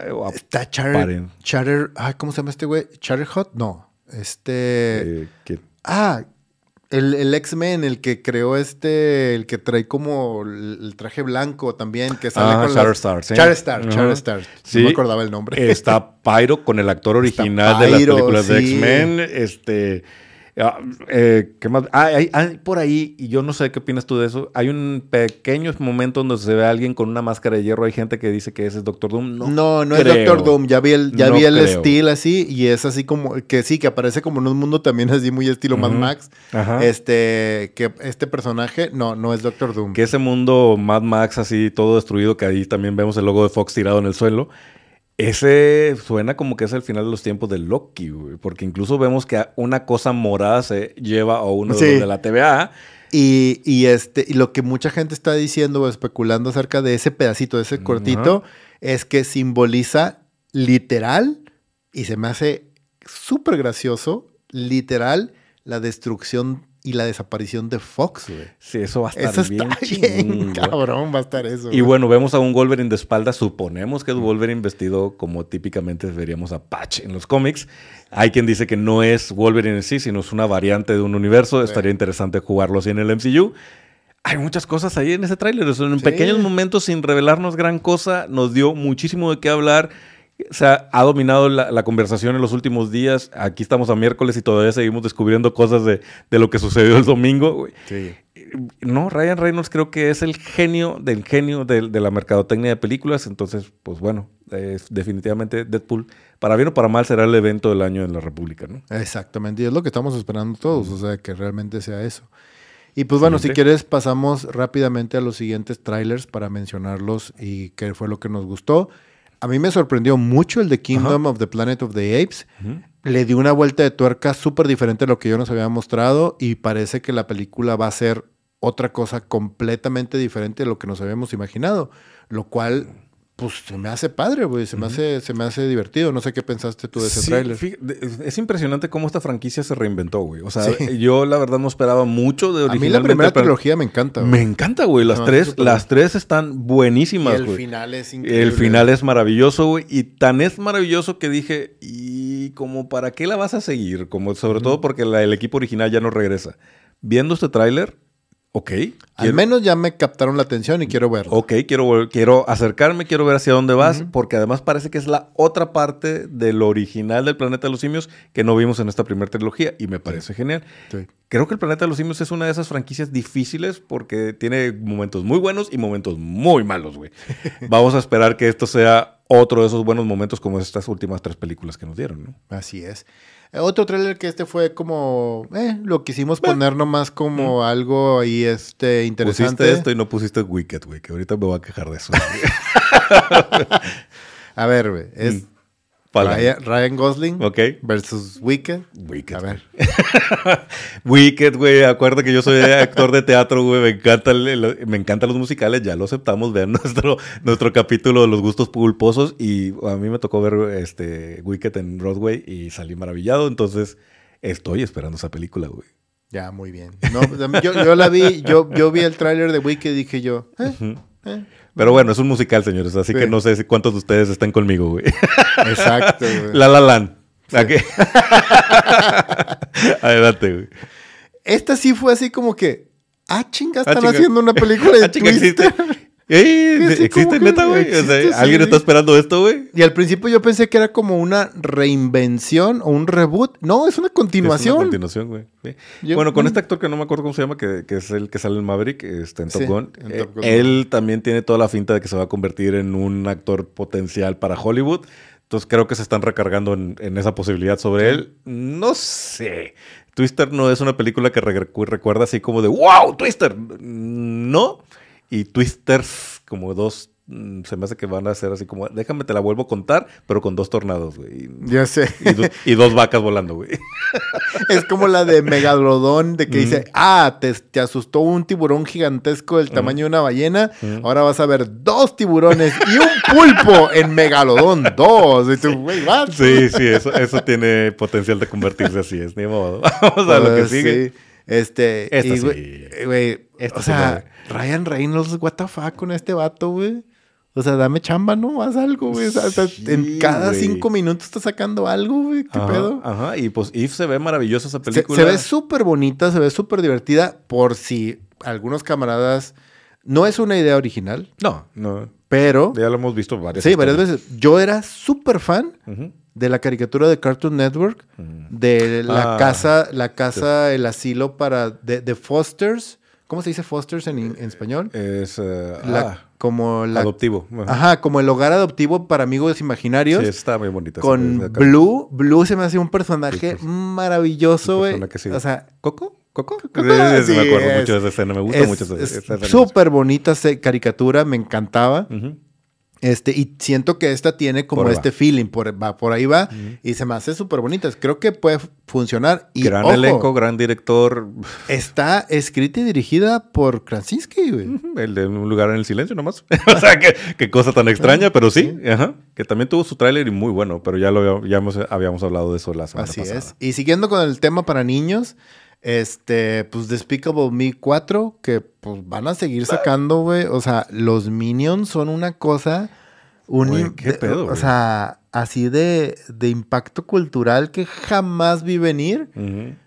Pero pues los veo y pues sí, me caen bien, güey. O sea, Sí, no- sí es más, te dan risa, ¿no? yo, No yo te- nomás he cansan. visto, yo nomás he visto la primera película de Despicable Me y dije yo, ah, qué cagado está. Y ya.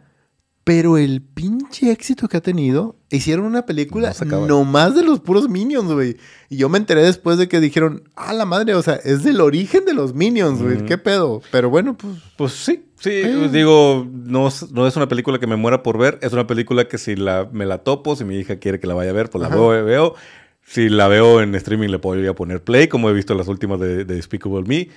Está bien. Y, y creo que es una, es una vaca que no se va a secar. Por un ratote. Y Ah, hablando de... De vacas que no se De secan. vacas que no se secan. Kung Fu Panda 4. Esta sí, no sé si. No sé. Pues, bueno, es que sigue también igual, sigue dando y dando y dando y siguen sacando películas, es siguen una sacando. reconocida. Los niños, como quiera, Sí. aunque no les tocó, los nuevos niños este, la siguen reconociendo el personaje. Claro. Y aparte Jack Black lo hace súper bien. Sí, el, el sí. trabajo de voz de él es muy bueno. Este, Y Omar igual. Chaparro en español, dices tú también. Ah. Porque Kung Fu Panda en español es, es Omar Chaparro. Ya. Perdón por arruinar la fiesta. Pues, sí. No Dice, manches, ya, ya, ya, te voy- ya no te voy a invitar, güey. este. Yo también, igual en esta, vi la, vi la 1, vi la, vi la 1, me gustó, dije, ah, está bonito, está cute, está padre, y ya, güey, no volví a ver ninguna sí, otra. no, la 2 a mí me perdió y la tercera ya no la vi. Y, y dije, ¿cómo que va a haber una 4, güey? Pero bueno, sí, sí, es una franquicia que sigue vendiendo loncheras, güey. Entonces, Exacto. Y siguiendo con ese tema para niños, Ah, vamos a ver, para los niños grandes, para los niños qué grandes. buen tráiler, güey. Y qué apropiado en el Super Bowl, güey. Excelente tráiler, excelente. The Boys. Este, The Boys, excelente tráiler de The Boys para la, la temporada que sale junio, creo que junio, ¿verdad? Cuatro, sí, ajá, la cuatro. cuatro- la cuarta temporada Sí. sale en junio. Este, híjole, me pareció genial de en América. Sí. El fútbol, los caballos. Y tú, güey, no mames. Me genial. encanta cómo esto, se burla, genial, se genial, burla genial. de la cultura americana exagerada, güey. Sí, sí, Y lo sí. hace tan bien, güey. O sea, es, es impresionante cómo en su cara se están diciendo, sí, estoy hablando de ti, del que estaba sentado ahí con una cerveza, güey. Y aún así funciona, güey. O sea, Sí, sin que nadie se enoja, todos se ríen, güey. Sí, me encanta ese rollo. Y aunque ahora Vogue es global, nuestro origen es americano. Como los caballos, el fútbol. Y tú, güey, what the fuck, ¿de qué estás hablando? Que esa línea en particular me quedé pensando, ¿es un guiño a The Voice México que viene próximamente? O sea, este pedo de ahora es internacional. Van a empezar a plantear A el sí. cómo es porque hay estas divisiones internacionales de Vogue. Eh, Se ve muy bien y esta, esta serie no nos ha abandonado. Nos encanta que esté conectando con Jim B. Jim B fue buenísima, también Sí. de lo mejor del, del 2023. Pues a esperar a junio. Gran tráiler, güey. Así sencillito, al directo y te, te dices tú, Güey, sí. la mitad del tráiler es imágenes de stock, güey. De no caballos. mames, de caballos. Está con madre eso, además. Pero y ya bueno. me levantaste el interés, güey. Sí. así, así de divertido. Dije, sí, eso es lo que necesito en The Voice y punto, ¿no? Exacto. Y pues, bueno, este, yo, yo, yo no entiendo qué chingados es esto, güey. Y, y creo No que, entiendo. Fíjate, la primera, la- el primer tráiler que soltamos tú y yo comentamos, güey, se ve interesante, está loco, como caricatura de sábado por la mañana. Luego siguieron sacando cosas y teasers y trailers y dices, güey, a ver, ya me perdí que- de qué se trata esto. Y luego vimos Godzilla Minus One, Ajá. se acabó la fiesta, güey. O sea, Sí, ¿qué sí, diablos sí, es esto, güey? Estábamos hablando del nuevo tráiler que soltaron precisamente hoy de Godzilla. Plus Kong, The New Empire, monstruitos contra monstruitos, abajo de la tierra, nuevas dimensiones. No sé cuántos subtítulos le vayan a poner a esta madre, güey, pero bueno, sí, o sea. No sé, la verdad. O sea, sí, la primera vez pensé que iba a ser algo divertido. Ahorita, y como más sacan información, leí también una nota que aclaraba el director que, porque hubo conversación acerca del, del lomo morado de, o rosa o púrpura de Godzilla y por qué pedo. ese color. Y dijo, el vato respondió, porque Godzilla está entrenando. ¿Y tú, what? What? Dice, soy fanático de estas películas eh, orientales donde el protagonista se tiene que enfrentar a algún gran reto y parte de la película es él entrenándose para poder enfrentarse al reto, güey. ¿Godzilla está entrenando, güey? o sea, ¿qué ¿Tiene chingados? es Rocky o qué pedo, güey? ¿Qué es esto, güey? Sí, sí, no sé. Eh, Puede ser tremendamente divertido, güey. O sea, creo Van a que... hacer una secuencia con Eye of the Tiger también, y Godzilla levantando, este, ¿cómo se llama? Eh, montañas enteras, así. Ah, ¿Qué pedo? Y digo, yo me sigo riendo del Let, Let Them Fight, güey, que es un- una de las líneas más tontas pero más divertidas del cine, güey. No sé, el problema es que ya vimos Godzilla Minus One. Y entonces dices, ching, güey, ya no sé si me puedo regresar a este campines después de Sí, ese tratamiento del no, monstruo, no. del rey de los monstruos. No lo sé, no lo sé, pero habrá muchos fans que, que como Luis Gómez dice, joyota de tráiler. ok, está bien, o sea, Está bien, está bien. qué bueno. O sea, si te, si te divierte. Además, aclaro, estoy criticando, pero la voy a ir a ver, güey. No sé tú. Ya sé. Y por último, el último tráiler que traemos el día de hoy es... A mí la verdad me sorprendió muchísimo. Muy extraño esto, güey. Súper raro, nadie... Yo, Sí. O sea, yo ni sabía que existía esta madre, güey. O sea, así de también de que... ¿Cómo que van a hacer un, una serie? Güey, No, una regresa película. Idris Elba, güey, a dar la voz. De, exacto, es, no es Idris una serie, es una miniserie, güey. Es una miniserie y regresa Idris Elba para dar voz a Knuckles. Knuckles, que, o sea, que es puños, ¿no? Ajá, Es puños. De, ajá. de- Del universo de Sonic. Yo sé universo. que tú eh, no te has asomado a ver las películas No. de Sonic.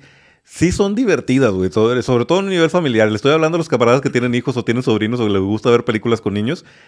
Eso es Sonic, güey. Es una película para la familia, para que el niño se divierta y tú como adulto digas, ok, está chida. Si acepto, la primera la disfruté más que la segunda. La segunda me quedé dormido un ratito, perdón. este, Sin embargo, Knuckles es un buen personaje de la segunda, güey. Y me llama la atención cómo lo regresan, porque además en este tráiler dije, ok, sí quiero ver esta serie, güey. O sea, me gusta el sentido del humor que, que demuestra, que viene muy en el sentido y en el tono de lo que vimos en las otras dos películas de Sonic. Y creo que si lo hacen bien, va a ser una, una película que va a seguir atrayendo niños que para eso es, güey, ¿no? Pues sí. Entonces, pues bueno, vamos a ver qué resulta de esto, pero sí, me, me vuela la cabeza que Idris Elba haya aceptado regresar para el papel de Knuckles en una serie de televisión, güey. Aparte lo hace súper bien, güey. Lo hace el- maravilloso, en El, güey. tráiler está increíble, güey, pero bueno. Este, y ya para, para el último, el, la última y nos vamos, Ajá. vamos a hablar de una recomendación, la recomendación de esta semana que les traemos. Eh, este fin de semana terminé de leer Legends and Lattes de Travis Baldry. Es un libro muy curioso porque rompe con todos los esquemas y con lo que esperas de un libro de fantasía estilo Dungeons and Dragons. La verdad me sorprendió mucho porque es, creo que la mejor manera de describir Legends and Lattes es wholesome. Mm. Es un libro que en esencia es bonito, es súper sencillo, es una idea, es, es una partida súper sencilla de Dungeons and Dragons sin nada de desmadre de magos, sin nada de dragones, sin nada de...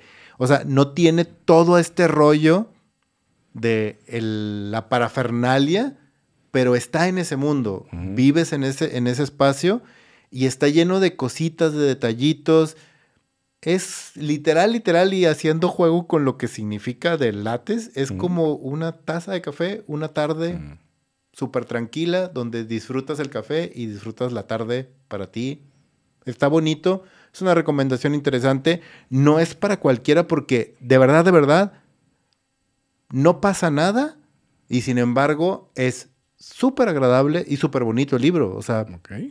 Está, está padre, me sorprendió. Suena muy bien, suena divertido. Vamos a ver qué tal. Yo, para los camaradas, ahí hay algo nuevo que nos trae el camarada Leo para el club de lectura, güey, que ya es nuestra sección del club de lectura, güey. Entonces, pues vamos a, a darle una oportunidad. Interesante lo que planteas. Sí. Eh, bueno, ahí aquí hay varios comentarios, ya no vamos a alcanzar a leerlos todos. Muchas gracias por estar participando. La mayoría tiene que ver con Godzilla y con, este, trailers ajá, este, The Voice, etcétera, y Sonic, que por ahí también dicen que pues divertida. Pues bueno, muchas gracias por haberse quedado hasta el final de este episodio. Eh, pues estuvo cargadito de noticias, Sí. estuvo cargadito de opinión. Pensamos que a lo mejor teníamos que preparar algo para el 14 de febrero, pero creo que no. O sea, No. pues, no fue necesario. Si están cenando y están ah, en, en ese momento romántico, nos da gusto ser parte de, este, de esta experiencia auditiva, narrativa para ustedes. Abran, abran las copas, eh, celebren la amistad, celebren, celebren el amor.